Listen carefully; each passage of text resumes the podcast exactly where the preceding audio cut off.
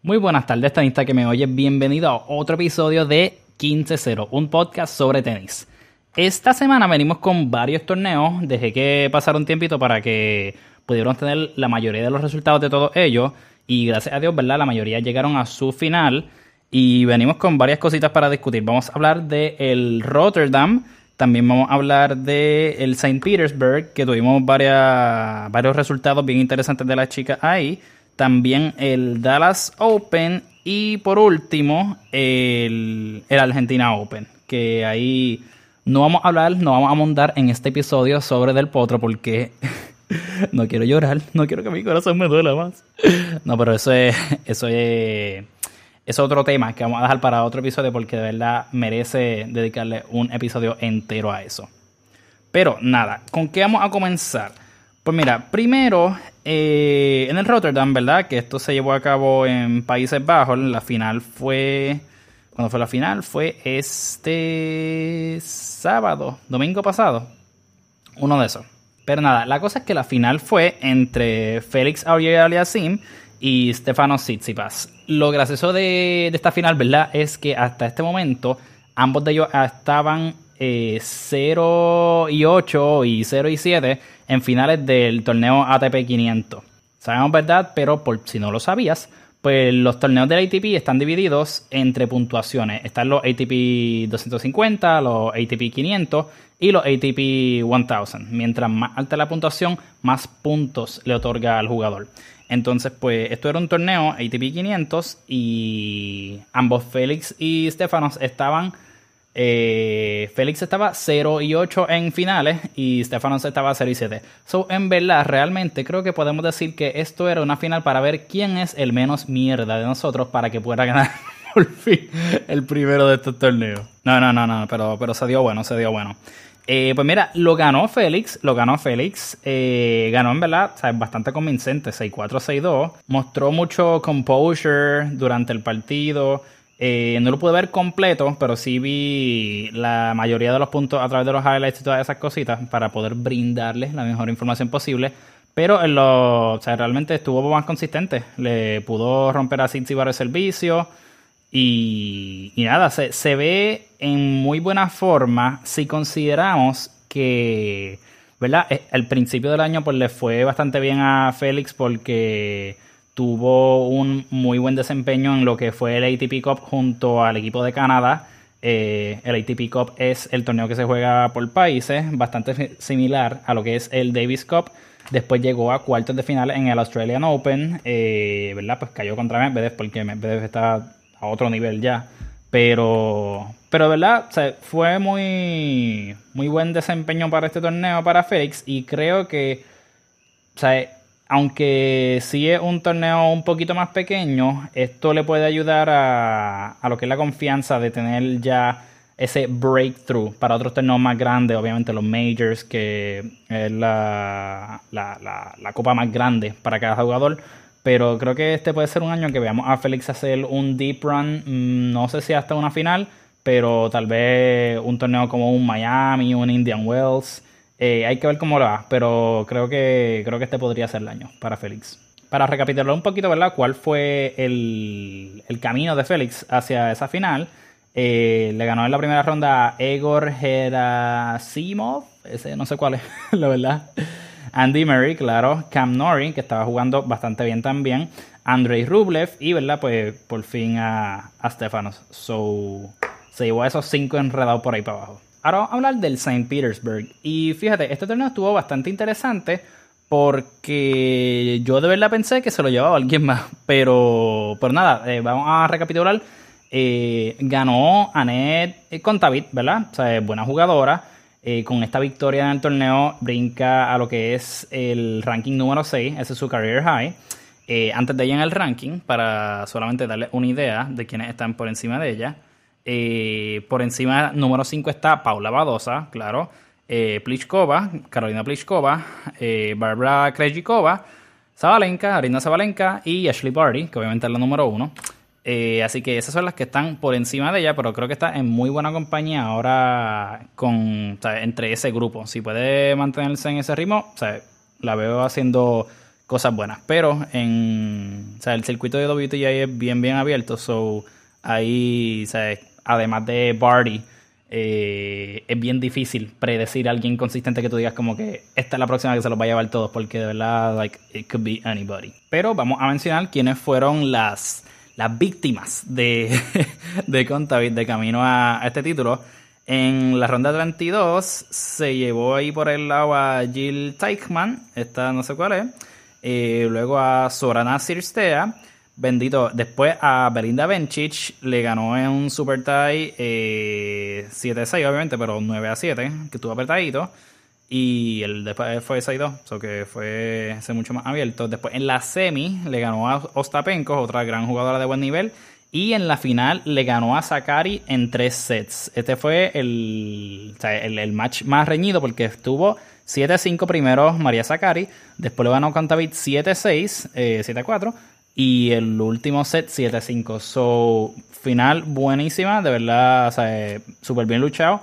Y, que bueno, de verdad me alegro. Pero, ¿verdad? Muy interesante, dado que pues, anterior a esto no había tenido maybe como que unos desempeños que tú digas, sea, la veo, esta es la próxima que viene a ganar el par de títulos. Sí había estado, ¿verdad? Eh, o sea, entre, entre las mejores en cuanto a ranking como tal. Pero, por ejemplo, mira, en el Australian eh, se fue en la segunda ronda. La primera le ganó a Siniakova y después perdió contra Clara Towson. So, ajá. Y antes de eso, en el Sydney International, sí llegó a la semi, eh, pero entonces ahí perdió contra Krejcikova. So, nada, algo para keep in mind. O sea, no siempre eh, va a ganar la persona que más uno piensa, sino que la que está ahí persistentemente eh, aunque hayas tenido unos performances anteriormente que no hayan sido lo que tú quieras, nunca te quita. El próximo torneo que tenemos en lista, yo creo que es el que más yo me disfruté, porque es el Dallas Open. Y aquí hay un par de cositas que tenemos que hablar. Ok, para empezar, ¿verdad? Eh, la, persona que ganó el Dallas Open, eh, esto fue ayer, si no me equivoco, la final, fue Opelka, Riley Opelka. Eh, so, nos alegramos mucho por él. Eh, como sabemos, o para los que no saben, Riley Opelka es junto a John Isner el jugador más alto del tenis. Eh, básicamente es una torre gemela porque mide 6'11". Y ¿verdad? No, es muy común ver eh, tenistas de, esa altura. o sea, realmente, ¿verdad? Él y Isner son los únicos de, de ese tamaño. Y aún así, ¿sabes? Son top, top, top. No es que solamente juegan porque son altos. ¿sabes? Opelka particularmente eh, se mueve para su tamaño súper bien. Se desplaza y llega unas bolas que uno dice como que, pero... How do you do that? Oh my God, wow. la final fue contra Jenson Brooksby y, ¿verdad? Al igual que como son la mayoría de los sets y los games de, de estas personas bien altas, eh, fueron en tiebreaks 7-6, 7-6. Eh, pero da, buenísimo, buenísimo partido overall. La razón por la cual la gran mayoría de estos sets son de a nivel de tiebreaks son porque por lo regular pues aguantan la gran, gran, gran mayoría de sus service games pero también pues no tienden a ser los más diestros en romper el servicio del oponente, pues precisamente porque no tienden a ser tan atléticos, ¿entiendes? So, no, no es su fuerte el return game. Para tirarle una pequeña estadística por aquí, eh, Opelka durante, durante la, el tiempo que duró este torneo, ganó todos los service games. 46. ¿Sabes cuándo fue la última vez que yo gané 46 service games corridos? No ha pasado, pero cuando pase te lo saber. Esa es buena pregunta para el podcast. ¿Cuántos son la más cantidad de service games que has ganado durante tu tiempo? ¿Jugando liga o jugando casualmente o cuánto? Si son 46 me avisa y, yo te pago lo que sea para coger clases contigo. Otra peculiaridad que tuvo este torneo es que Opelka, antes de llegar a la final contra Buxby, eh, la semi actually fue entre Eastern y Opelka. Entonces, me da mucha gracia porque John Eastern es de mis jugadores favoritos, precisamente porque fue de los primeros que yo conocí que jugaba, o sea, buenísimo a nivel como que de pro, pero que también era este jugador altísimo. Eastern obviamente es más viejo eh, que Opelka. Eh, Eastern está llegando a los 30 y largo y Opelka tiene tan solo 20, 24, 26, vamos a ver. 24, tiene 24 años, o está comenzando. Pero Isner es uno de los jugadores que, que primero yo, ¿verdad? Yo conocí que fuera de ese tamaño y que jugara tan bien. Y me estuvo bien curioso, o sea, alguien tan gigante y que, estuviera así. Así que siempre estuve rooting for him. Eh, de hecho, Isner llegó a ser en un momento top 10, si no me equivoco, eh, ¿verdad? En su tiempito. Ya, ya no está tan eh, alto rankeado. Pero, mira, ves, tiene 36 años. Isner llegó a ser el número 8, ¿ves? Esto fue, esto fue, when was this? Para el 2012, para el 2012, ¿ves? So ya, ya ha pasado un tiempito. Pero de todas maneras, sigue siendo uno de mis jugadores favoritos. Así que siempre que llega a alguna final o a una semi, estoy ahí apoyándolo 100%. Pero la peculiaridad de, este partido que quería mencionarle es que eh, produjo, ¿verdad? Había mencionado que por lo general las personas que son de esta altura y que tienen unos servicios tan dominantes, tienen unos service games brutales, pero a la misma vez, pues no tienen, eh, no, son muy diestros para poder romper el servicio del oponente. Así que saben eh, cómo terminó. Hubo tiebreaks, ¿verdad? Le estoy diciendo desde ahora que hubo tiebreaks. El primero se lo llevó eh, Riley o Belka, 7 a 6, y fue 9 a 7. Pero el, el segundo set fue también 7 a 6. Pero ¿saben cuánto acabó ese tiebreak como tal? Para los que no saben, el tiebreak generalmente es, eh, se juega a 7 puntos. En vez de jugar 15, 30, 40 y game, pues se juega literalmente 1, 2, 3, 4, así, hasta que llegue a 7. Pero también tienes que ganar por una cantidad de 2 puntos por lo menos. O sea, no puedes ganar 7 a 6. Tiene que ser por lo menos 8 a 6. Eh, o, sea, por lo menos por una cantidad de 2 puntos. ¿Y saben cuánto acabó este tiebreak maravilloso entre los dos gigantes que no se dejan quebrantar su servicio? 24 a 22. Ok.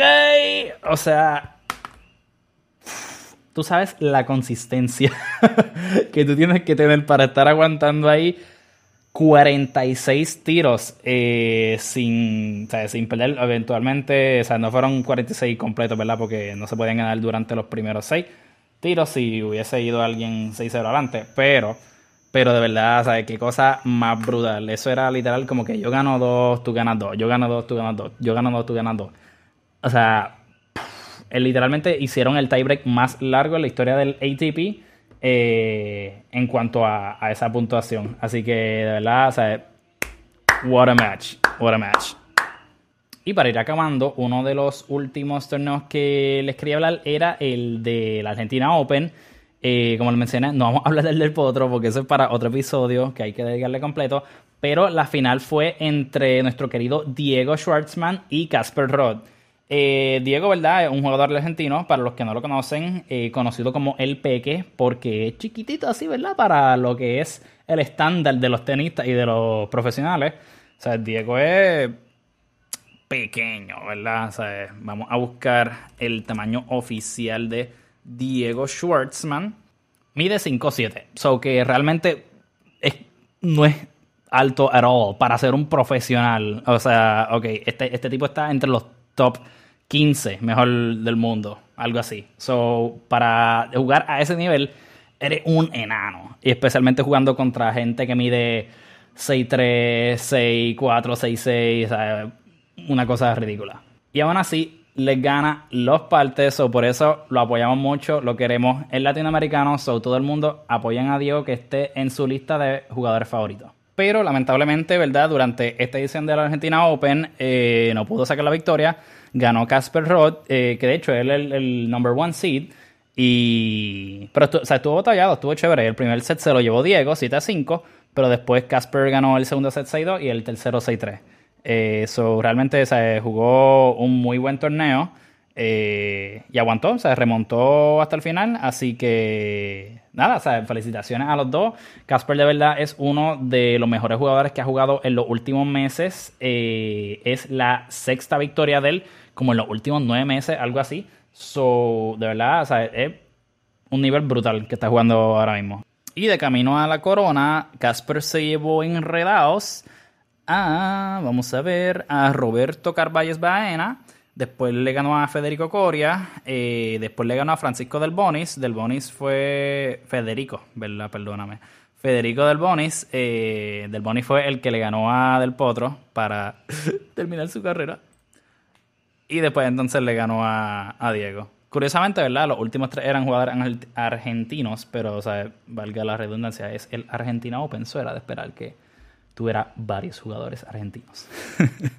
y realmente hasta ahí llegamos. Eso es eh, el resumen de lo que pasó esta pasada semana y pico.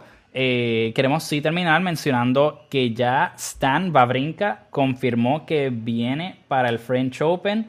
Eh, estamos cruzando los dedos, ¿verdad? Que no le pase como a Tim, que, ha mencionado que va a volver, pero se sigue atrasando por algún setback o alguna precaución o estilo otro, pero pues, sí para nosotros como fanáticos es frustrante no poder verlo a él de una buena acción. Imagínense a él que literalmente vive de eso y están locos por volver. En este caso, Babrinka lleva ya más de un año, yo creo eh, fuera por lesiones, eh, así que estamos locos por volver a verlo.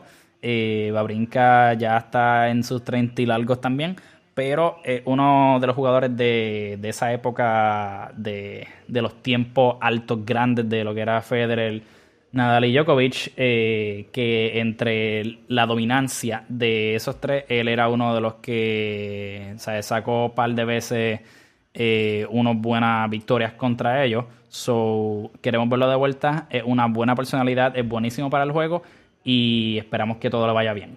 Pero cuando sacamos este episodio, pero recuerda siempre, recuerda, Brocky, practica tu servicio, hidrátate y pasa la bola, ¿ok? Así es un chonguito, olvídate. O sea, obviamente si juegas 3-5 para arriba, pues no te va a funcionar. Pero si no, la gran mayoría de nosotros que somos unos bacalaos, 2-5, 3 puntos, pasa la bola, olvídate de eso.